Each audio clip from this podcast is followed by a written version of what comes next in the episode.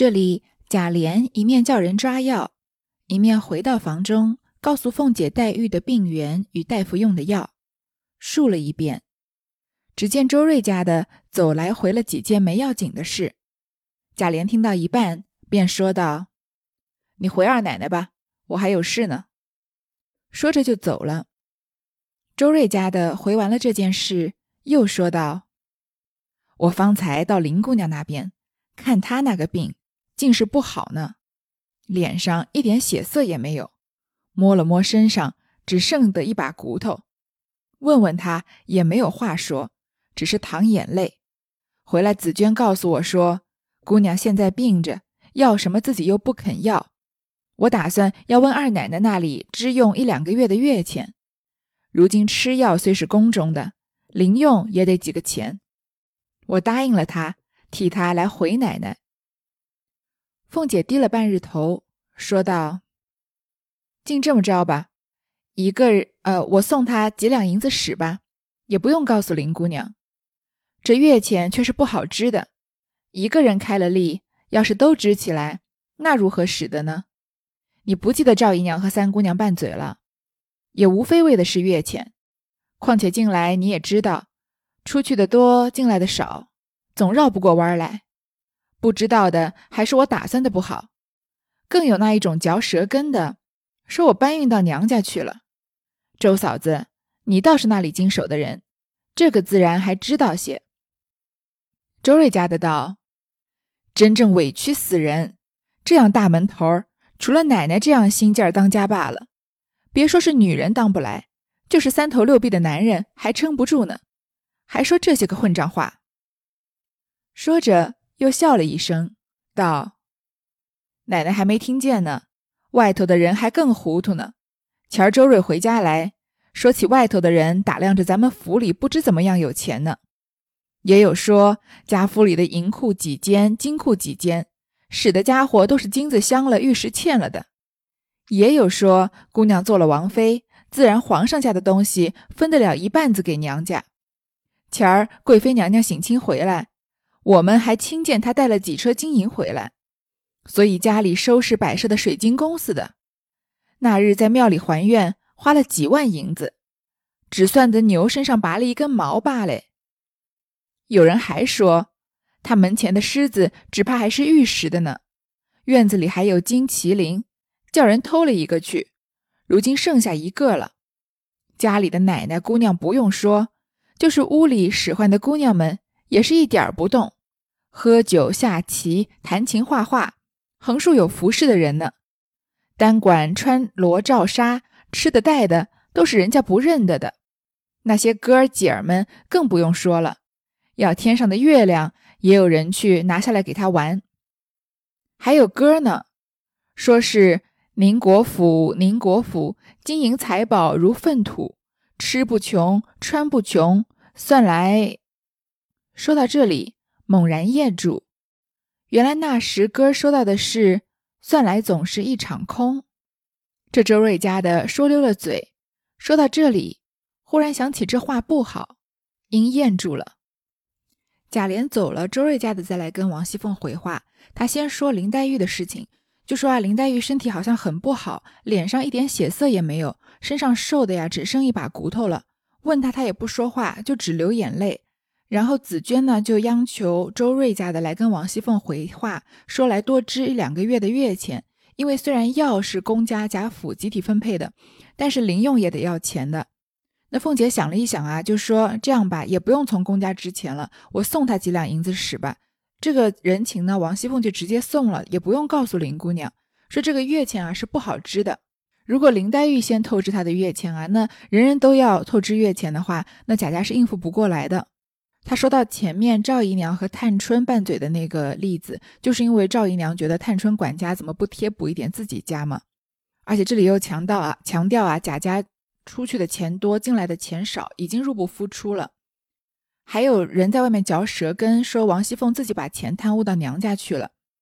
周瑞家的呢，就帮王熙凤叫屈，说啊，这样大的家，也就只有奶奶能当，不要说是女人当不了，就是男人啊，还撑不住呢。然后还说啊，外面的人还根本不了解贾家内部的情况，还以为贾家是多么泼天的富贵，因为。隔着贾家的大门，没有人进去里面看过。有多少人能像刘姥姥这样有机会看吗？即使是像刘姥姥这样，刘姥姥是在贾家的情况很好的时候进去进去贾府的，所以她出来也未免会夸张一些，说贾府内部的情况，而且她也根本看不到贾府背后的这个入不敷出。所以外面的老百姓啊，对大门背后的贾家有很多的猜测，说里面有金库几间，银库几间，所有的东西啊都是镶了金、嵌了玉的。还说呢，既然元春在宫里面做了皇妃，那元春得到的是皇家的待遇嘛，她一定会分一半给娘家的。传的呀神乎其神，说贾家收拾摆设的好像水晶宫、龙王的宫殿一样，甚至有人说啊，门口的狮子搞不好都是玉石的呢。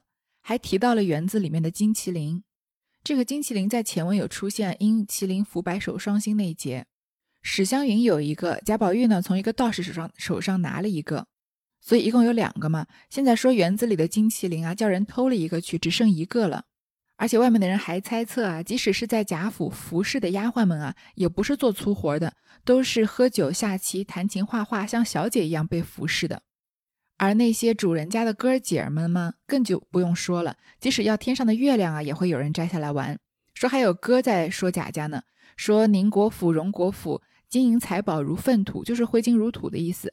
最后说吃不穷，穿不穷，算来总是一场空。他说到算来的时候，这个话就顿住了，因为话不吉利，不能在主人面前说。凤姐儿听了，已明白必是句不好的话了，也不便追问，因说道：“那都没要紧，只是这金麒麟的话从何而来？”周瑞家的笑道：“就是那庙里的老道士送给宝二爷的小金麒麟，后来丢了几天。”亏了史姑娘捡着还了他，外头就造出这个谣言来了。奶奶说：“这个人，这些人可笑不可笑？”凤姐道：“这些话倒不是可笑，倒是可怕的。咱们一日难似一日，外面还是这么讲究。俗语儿说的‘人怕出名，猪怕壮’，况且又是个虚名儿，终究还不知怎么样呢。”周瑞家的道。奶奶绿的也是，只是满城里茶坊、酒铺以及各胡同都是这样说，并且不是一年了，哪里握得住众人的嘴？凤姐点点头，因叫平儿称了几两银子，递给周瑞家的道：“你先拿去交给紫娟，只说我给她添补买东西的，若要关中的，只管要去，别提这月钱的话。她也是个零头人。”自然明白我的话，我得了空儿就去瞧姑娘去。周瑞家的接了银子，答应着自去，不提。虽然周瑞家的没有把这算来总是一场空说出来，但是凤姐听到他停下来，就知道肯定不是什么好话，就也没问，就说这个金麒麟的事情，说什么丢了一个剩一个，是从哪儿来的呢？周瑞家就说啊，是之前老道士送给宝二爷的那个金麒麟。后来丢了几天，是史姑娘捡着了还他，于是外面就造出这个谣言了。所以说世界上没有什么不透风的墙，在贾府里面发生的金麒麟的这事情，感觉上是一件小事。就是贾宝玉因为湘云有一个小的金麒麟嘛，所以在道士手上有一个大的金麒麟，他就想要给史湘云，但是又弄丢了，阴差阳错又被史湘云捡到又还他了。这样的事情也能传到外面去，绘声绘色的编一个谣言出来。这周瑞家的就问王熙凤说：“你觉得好不好笑？”王熙凤就说：“啊，不好笑，倒是可怕的。因为真正贾府的日子是是一日比一日艰难，但是在外面呢，却还有这样家大业大的传言。俗话说啊，人怕出名，出名猪怕壮。贾家已经不行了，但是在外面有这样的一个虚名啊，一定不是什么好事情。”周瑞家的说：“啊，奶奶，你考虑的是。”但是啊，现在外面所有的这个民间啊，茶坊、酒铺、胡同都是这么说的，而且又不是一年了，你也不能捂着别人的嘴不让人说呀。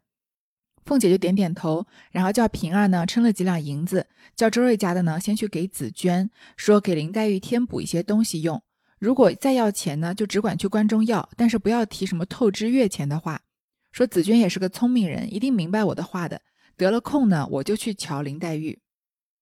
且说贾琏走到外面，只见一个小厮迎上来，回道：“大老爷叫二老爷说话呢。”贾琏急忙过来，见了贾赦。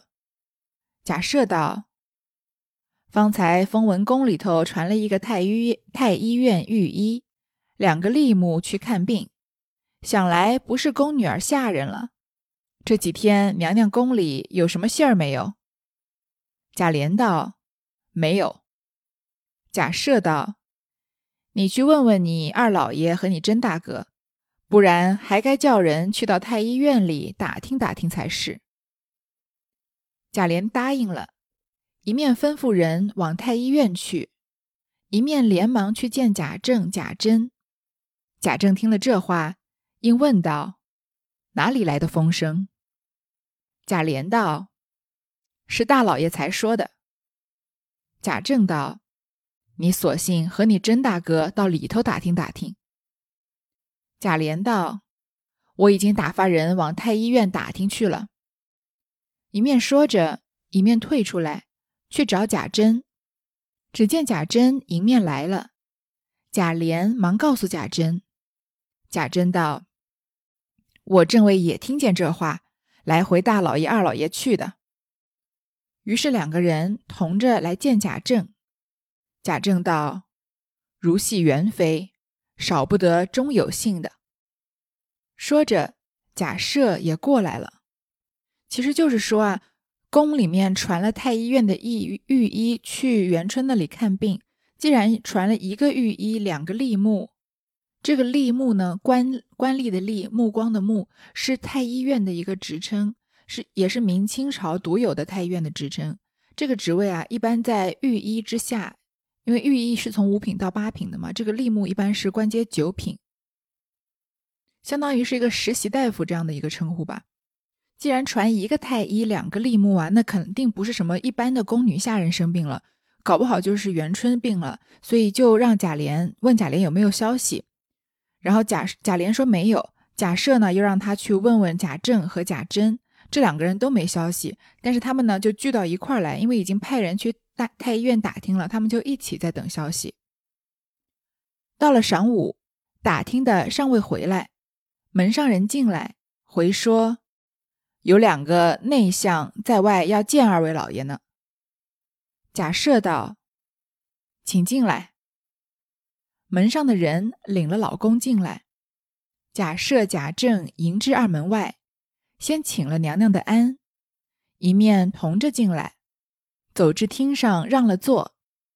老公道：“前日这里贵妃娘娘有些欠安，昨日奉过旨意。”宣召清丁四人经里头探问，许各带丫头一人，余皆不用。清丁男人只许在宫门外递个职名，请安听信，不得擅入。准于明日晨四时进去，身有时出来。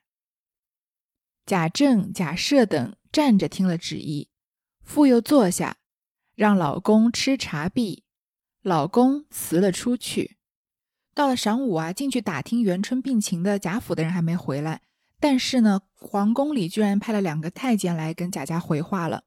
回了话呢，是这个太监被称为老公。我们现在说老公，一般是称自己的丈夫。那为什么在清朝时候，老公是说太监是个骂人的话呢？就是有传说啊，说因为太监入宫是要晋升的嘛，既然晋升，就是失去了男性的这个基本的性能力，但是。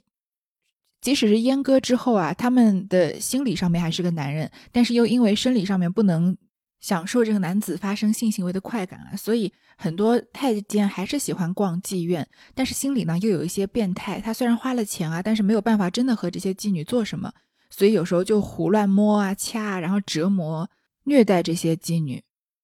那这些青楼女子呢，收了别人的钱也必须要给人服务啊，所以妓女是最怕碰到这样的嫖客的。私底下都称他们为老公，其实是一种蔑视和辱骂。然后妓女之间互相骂对方啊，也是会骂他说：“你今晚上要伺候老公的。”就说你今天晚上希望你的客人是个太监，你会受尽折磨。当然，太监这个职业在现代已经没有了，老公这个词也是完全不同的意义了。太监进来传话说，贵妃娘娘有一点欠安，就奉过旨意下旨啊，让宣召亲丁四个人进去探问，贾家可以去四个人。只每个人只能带一个丫头，男丁呢只能在宫外递职名，请着安听信，在外面等着。辰巳时进去，大概是中午上午十点半的时候进去，申酉时就出来，下午五点到七点的样子出来，就是给他们一下午的时间嘛。一般宫里的娘娘身体不好是不需要惊动到她的娘家人去看她的，所以太监亲自上贾家来传话，还让带四个人去看元春，而不是随便说让他妈妈进去看她一下。可见元春元春的病并不是普通的小病了。贾赦、贾政送出大门，回来先禀贾母。贾母道：“钦定四人，自然是我和你们两位太太了。那一个人呢？”众人也不敢答言。贾母想了想，道：“必得是凤姐儿，她注事有照应，你们爷儿们各自商量去吧。”贾赦、贾政答应了出来。因派了贾琏、贾蓉看家外，凡文字辈至草字辈一应都去，遂吩咐家人预备四乘绿轿、十余辆大车，明儿黎明伺候。家人答应去了。贾赦、贾政又进去回明老太太，晨四时进去，申酉时出来。今日早些歇歇，明日好早些起来收拾进宫。贾母道：“我知道。”你们去吧。摄政等退出，这里邢夫人、王夫人、凤姐儿也都说了一会子元妃的病，又说了些闲话，才各自散了。这次去看元春啊，非同小可。贾母呢，要带着王夫人、邢夫人和凤姐儿进宫看元春，其他的男丁呢，不只是贾赦、贾政和贾珍，凡是文字辈到草字辈。就是从贾政、贾赦这一辈的人，一直到贾兰这一辈的人都得去，在宫门口等着。提前一天啊，就做好了准备，做准备好马车这些的。次日黎明，各间屋子丫头们将灯火俱已点齐，太太们各梳洗毕，爷们亦各整顿好了。一到卯初，林之孝和赖大进来，至二门口回道：“轿车俱已齐备。”在门外伺候着呢。不一时，贾赦、邢夫人也过来了。大家用了早饭，凤姐先扶老太太出来，众人尾随，各带使女一人，缓缓前行。又命李贵等二人先骑马去外宫门接应，自己家眷随后，文字辈至草字辈各自登车骑马，跟着众家人。一齐去了，贾琏、贾蓉在家中看家。第二天啊，天就刚亮，这些丫头们把灯火都点齐了，因为他们要梳洗梳洗，准备进宫。到卯初啊，卯初就是早上五点多的时候，赖大家的和林之孝的这两个大管家就在二二门口回着，说车马已经齐备了。大家用了早饭呢，就尾随带着使女缓缓前行，去宫门接应了。这一段真的很可惜，不是曹雪芹写的。如果是曹雪芹写的话，一定能写出很多我们不知道的细节。那因为是高鹗写的，所以是算是潦潦草草一笔带过。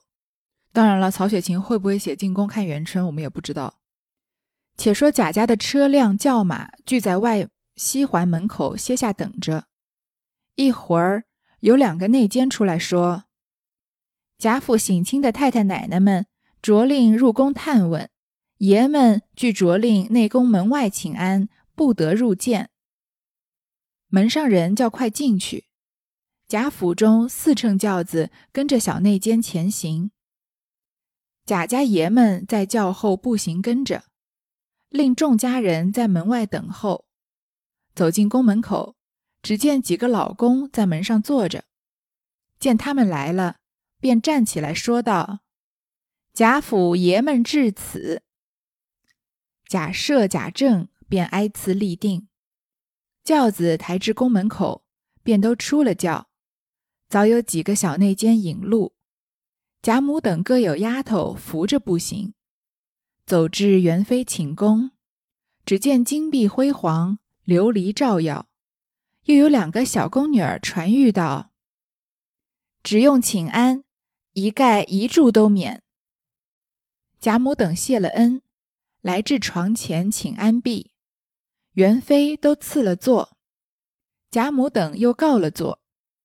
元妃便向贾母道：“近日身上可好？”贾母扶着小丫头，颤颤巍巍站起来，答应道：“托娘娘洪福，起居上见。”元妃元妃又向邢夫人、王夫人问了好，邢王二夫人站着回了话。元妃又问凤姐家中过的日子若何？凤姐站起来回奏道：“尚可支持。”元妃道：“这几年来难为你操心。”凤姐正要站起来回奏，只见一个宫女传进许多职名，请娘娘隆目。元妃看时，就是贾赦、贾政等若干人。那元妃看了职名，眼圈一红，止不住流下泪来。宫女儿递过绢子，元妃一面拭泪，一面传谕道：“今日稍安，令他们外面站歇。”贾母等站起来，又谢了恩。元妃含泪道：“父女弟兄。”反不如小家子得以常常亲近。贾母等都忍着泪道：“娘娘不用悲伤，家中已托着娘娘的福多了。”元妃又问：“宝玉近来若何？”贾母道：“近来颇肯念书，因他父亲逼得严谨，如今文字也都做上来了。”元妃道：“这样才好。”遂命外宫赐宴，便有两个宫女儿、四个小太监引到了一座宫里，宫里已摆得齐整，各按座次坐了，不必细数。一时吃完了饭，贾母带着她婆媳三人谢过宴，又耽搁了一回，看看已进有出，不敢激流，俱各辞了出来。元妃命宫女儿引道，送至内宫门，门外仍是四个小太监送出。贾母等依旧坐着轿子出来，贾赦接着，大伙儿一齐回去。到家又要安排明后日进宫，人令照应其急，不提。其实这里啊，贾母还有其他的女眷来见元春啊。倒是没有说元春的病是怎么样。虽然说这个回的回目是是元妃染恙，但是元春看起来好像还挺健康的。就跟贾母他们闲聊了两句，然后又说到啊，外面的因为这些男人不能进宫嘛，所以他们就把名帖让这些宫里的人传给元春。元春看到这些名字啊，有自己父亲的名字，眼圈又红了，然后又流起泪来，又觉得啊，父母弟兄不如小家子常常得以亲近。然后贾母他们就安慰他，又赐了宴。其实我读八十回以后啊，最近跟我爸爸妈妈聊天，他们就说呢，你不要每读一段就说这一段写的不好，因为你总说写的不好吧，我们听起来也没有什么兴趣了。所以上一回不知道各位能不能听出来，我非常的克制，没有发表什么个人的意见。但是说到这回这一段啊，实在是忍不住要吐槽两句。我们都知道。呃，高鹗写元春生病是为什么？因为他的目的是通过元春的病啊，来表达贾家开始失势了。因为贾家在皇宫的靠山渐渐微弱，一直到死了，所以贾家慢慢的失去了背后这个大靠山。本来呢，已经入不敷出，那连地位也一落千丈，所以要表明贾府是怎么样衰败的。所以这个是可以理解的一个动机。而且呢，他们说他们要安排这个高鹗安排元春再跟贾家的人见面，这次是在宫里。对比着写前面元春省亲的时候是何等的风光，贾家是多么泼天的富贵，造出了这一个大观园来。行走的每一个路线啊，都仔细的算好过。对比第二次见面的时候，有这种悲伤的情绪在。其实曹雪芹也是很爱对比着写的，对吗？比如说凹晶馆的时候，史湘云和黛玉两个人很寂寞的在联诗，对比前面大家看雪景吃鹿肉的时候那么热热闹闹的联诗。但是我们不禁想啊，高鹗。你既然要写元春第二次省亲，为什么又写的这么简陋？既然要写元春生病，为什么前面铺垫的好像元春的病很重，但是到了见面啊，对元春的病又一字不提，反而是元春先在问贾母他们身体好不好？这就是我们典型的这个想法到了，但是能力不够。其实你可以看得出，高鹗这里是不敢往深了写的。你叫他展开来说细节，像元春省亲的那回说细节，他说不出来，没有进过宫，没有享受过那样泼天的富贵，不知道皇家的人是怎么跟自己的娘家人打交道的，也不知道富贵人家的这种亲情是什么样子。所以他知道这个情节应该这样发展，他其实情节这样设置，我们想一想是很合理的。我刚刚才解释了，对吗？但是他不敢展开来写细节，因为写了就要露馅儿。所以后面虽然高鹗续了四十回啊，但是很多关键情节他都是点到为止的，让人觉得好像是看了一部电视剧。前面啊，实地取景，对于主人公的感情渲染都非常到位，细节也拍得很好。忽然之间到最后。三分之一的部分开始疯狂的走剧情，因为剧情赶不上了。然后每件事情都浅浅的说一说，把每个人物都给他安排一个结局，告诉你说哦，交代了这个人的结局了，交代了那个人的结局了，有一种敷衍了事的感觉。这个敷衍了事不仅仅是在结局上面，也是在这样情节的细节上面。你读过了十八回的元春省亲，再来读八十三回的省亲。你这个心理落差，不管文学素养怎么样，我觉得凡是读过点书的人，心里的落差一定都是天上到地下的。所以有些人读过了《红楼梦》的后四十回，情愿没读过，也是可以理解的。就好像你很喜欢那本书啊，被翻拍成了电视剧，但是被魔改，改得很烂，主角演技又差，那就是毁了你心中的经典了。但我在开启八十一回的时候，已经仔细的说过为什么要读后面四十回，所以这里就不赘述了。当然，高鹗跟曹雪芹比起来，他有他擅长的地方吗？其实也有的。我们可以看得出啊，因为他是一个按部就班考取功名的人，所以他说到做文章引经据典的这些情节啊，说的很详细，有些时候还有一点正能量。正能量，比如说前面这贾代儒教训贾宝玉，跟他说啊“少年可畏”这样的典故，而且后四十回我们也很明显的看到啊，高鹗很少写诗了，因为他和贾。这个曹雪芹是完全不同的背景嘛？曹雪芹开心的时候要做诗社，林黛玉伤心的时候、哭的时候也要写诗，贾宝玉生气的时候也要写诗，这就是一个富贵公子长大的这样的背景。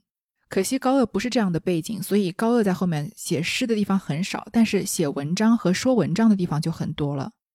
其实无可厚非，每个人都要写自己擅长的东西嘛。只是很可惜，高鹗续的是《红楼梦》这样一部经典。而他和曹雪芹又是完全不同的背景，写不出，连风格都没办法模仿的很类似。这里我最不能理解的就是啊，在贾府的人和元春告别了之后，只写了这么一段啊，元春第二次行亲，下一段居然直接就跳着过去讲，且说薛家夏金桂自赶了薛蟠出去，就开始讲到这个薛宝钗忍气吞声的段落了。我们暂且不说以宝钗的性格，她是不是个会忍气吞声的人，这么硬的转折啊！从皇宫的见面，直接就突然跳到薛家的事情，在前八十回里面也是没有的。曹雪芹特别擅长的就是很自然的把情在情节之间过渡，比如说通过两个小丫鬟在找他们的主人啊，从一个场景切换到另一个场景啊，比如说通过周瑞送宫花他的一条路线啊，讲到每一个人房里发生的事情，顺便介绍贾府的构造啊。上一段就这么简单粗暴的说，呃，人令照应其疾。不提句号，下一段直接就开说。且说薛家夏金桂赶了薛蟠出去，这样生硬的转折就让人读起来觉得有一点别扭。不知道各位怎么看？如果各位也不喜欢我这样每读一段 就抱怨一段的话呢，欢迎也在留言里面告诉我。那我后面几回，我接下来的还有三十七回呢，我也努力努力克制克制。只是有时候我怕我压到最后。这一回的最后再说啊，我就怕我把前面的这个心情给忘记了。其实《红楼梦》讲了三年啊，我觉得好像到最后十回左右，在七十回到八十回左右才刚刚好像要找到一种感觉，找到自己一种风格。但是八十回以后，因为是高鹗续写的，突然之间我又没有找不到自己的风格了。所以呢，这还算是在摸索阶段。如果你忍受过我前十回，就第一回到第十回那个时候说话说不连贯，也不会编辑。中间会有大段的停顿、空白和语气词。如果你连那个都挨过来的话，那希望各位稍微包涵包涵，给我一点时间摸索一下这个讲解后四十回的风格，好吧？这一段就先说到这儿。